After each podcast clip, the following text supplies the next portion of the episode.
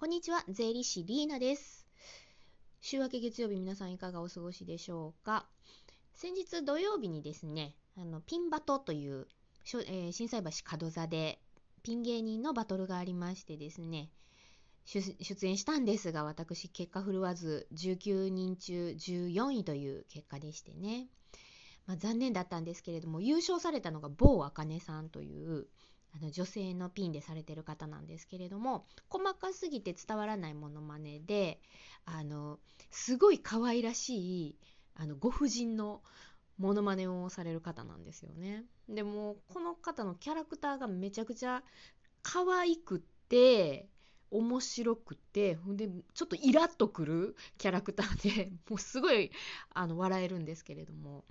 まあ、見事ね優勝されまして私もね先輩の背中を追っかけて頑張らないとなと思っているところでございます。ということで今日も始めてまいりましょう。ゼリシリーナのゼオシリーナ。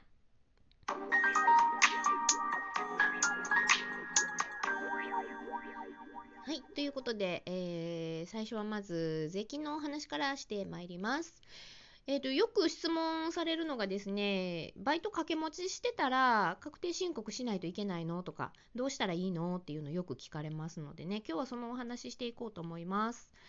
えーババイト掛け持ちされてる方基本的にねあの確定申告してくださいというふうに申し上げております。であとねあの源泉徴収って言ってねあのお給料から毎月所得税が天引きされてるんですけれども給料明細見たら分かるんですけれどもそのね天引きされてるかどうかっていうのも結構重要でして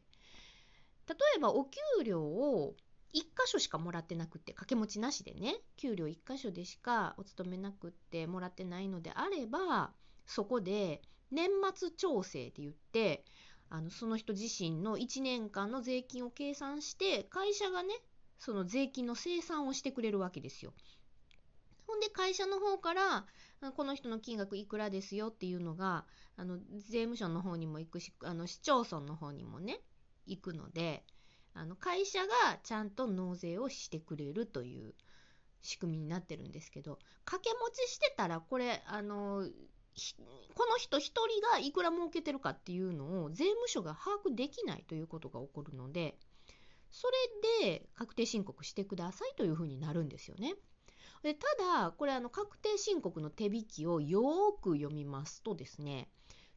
給与の収入金額がまあいろいろ控除もろもろ引いた残りが150万円以下でなおかつ他に儲けの金額が20万以下やったら申告いらないですよと。だから儲けがその給料以外で何もなくって2箇所でお勤めのトータルが150万いかんかったら申告しなくても省略しても大丈夫ですよっていうことがちっちゃい字でね注意書きで書いてるんです。だからあの申告いかなくってもいいんですよ。150万以下やったらトータルで。ところがねこれってなんで150万以下やったら申告せんでええよって書いてるかというとですね申告せえへん方が損なんですよ。つまり税金税金を集める側国側としては儲けちゃうんですよね。なぜかというとこれ源泉徴収ってこう天引きされている金額っていうのはちょっと多めに引かれてます。で、えー、とお給料2箇所以上からもらってる掛け持ちされてる方ならなおさらですねあの1箇所ではちゃんと年末調整って生産をしてくれますけれども2箇所目3箇所目でサブで働いてるところでは年末調整っていう生産をしてくれないわけですよ。つまりどんぶり勘定でまあ大体これぐらい引いといたろうかと言って引いているその分をまあ、税務署が丸儲けしちゃうっていうことになる可能性が高いということですね。だから150万いかんかったら、ああ、ええよええよ、申告込んで、もう源泉徴収でそこそこもらってるもんね、ということなんです。なので、あのこれはいかんでもええねんけど、あなた税金損しますよっていうことになるんです。はい。なのでね、あの、もう申告めんどくさいからもうええわ、税金なんかちょっと取られてるんかもしら知らへんけど、納めすぎかもしれへんけど、ええわと放棄してしまうならもうそれでもいいんですけれどもね。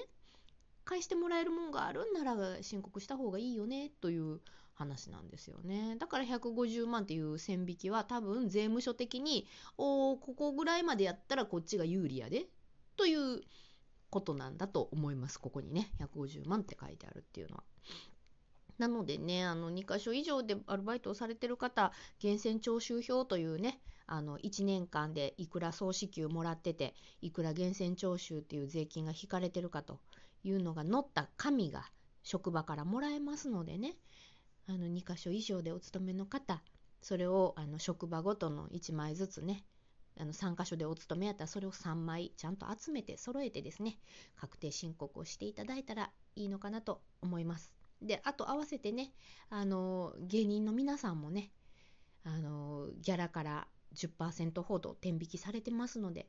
いやいやもうあの儲けあの自分なんかちょっとやから税金関係ないねんって言われてる芸人さんいっぱいいますけれども確定申告したら戻ってくる税金もありますので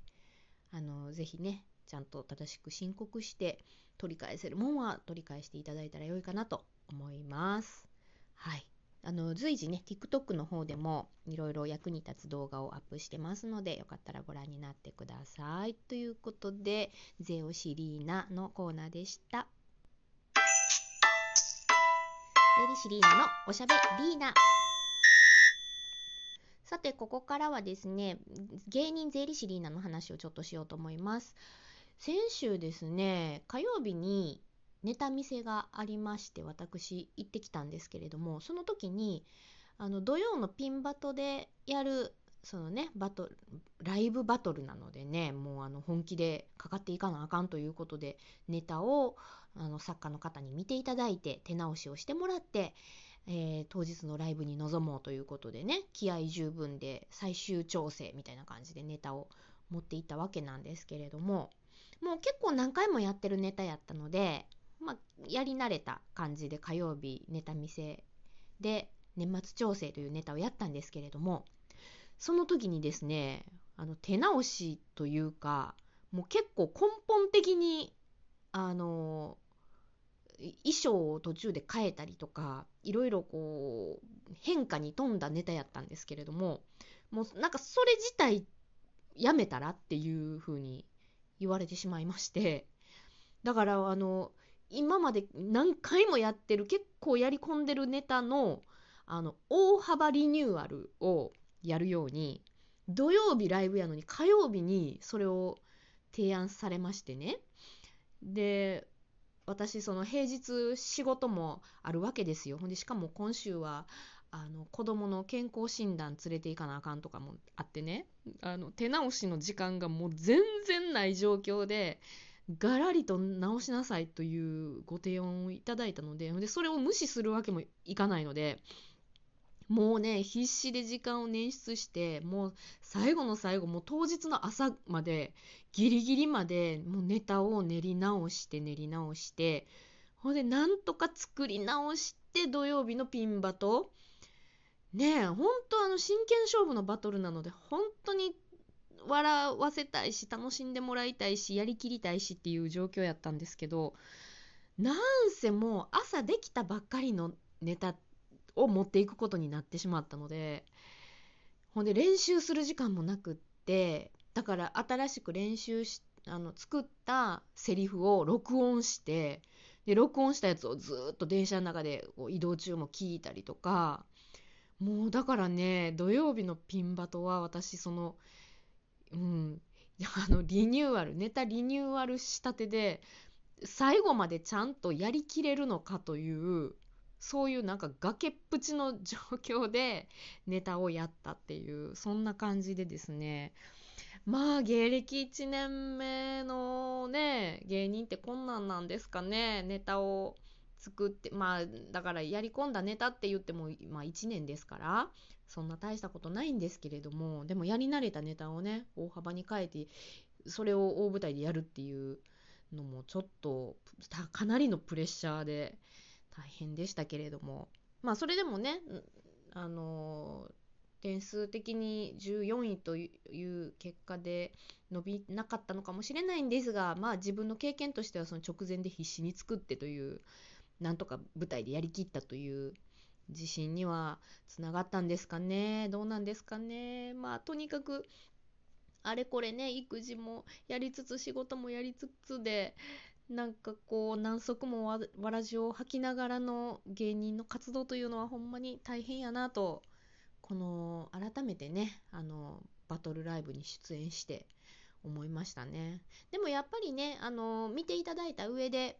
こう手直しというかここはこうしたらって言っていただけるのは本当にありがたいことなのでもうどんどん直していただいてねで苦しんで苦しんでネタを作って作ってした方たちがやっぱりねあの大きい舞台とかメディアで活躍されてるんだと思うので税理士リーナももう時間ないけれども頑張って時間捻出してはいネタ作って頑張っていきます。そして、えーと、今週はまたですね、えー、MBS 企画さんのぷくすけのチャンネルの YouTube チャンネルの、えー、収録を今週末に控えておりますのでそのネタのね調整もしないといけないですしまあ本当に TikTok の動画もネタ考えて踊って撮って、えー、編集してとかねもう本当にあれこれ追い込まれている状況ですけれどもねあの応援してくださってる方もじわじわ増えているので本当にありがたいなと思いましてねライブに来てくださる方もいらっしゃいますしね本当嬉しいです。はい。で、TikTok の方でもね、週1回はライブをしていますので、そちらにも見に来てくださる方もちょっとずつ増えていて、本当に皆さんありがとうございます。はい。これからも税理士リーナ頑張りますので、応援お願いします。ということで、まとまりましたかね。はい。税理士リーナの税をシリーナでした。また次回もお楽しみに。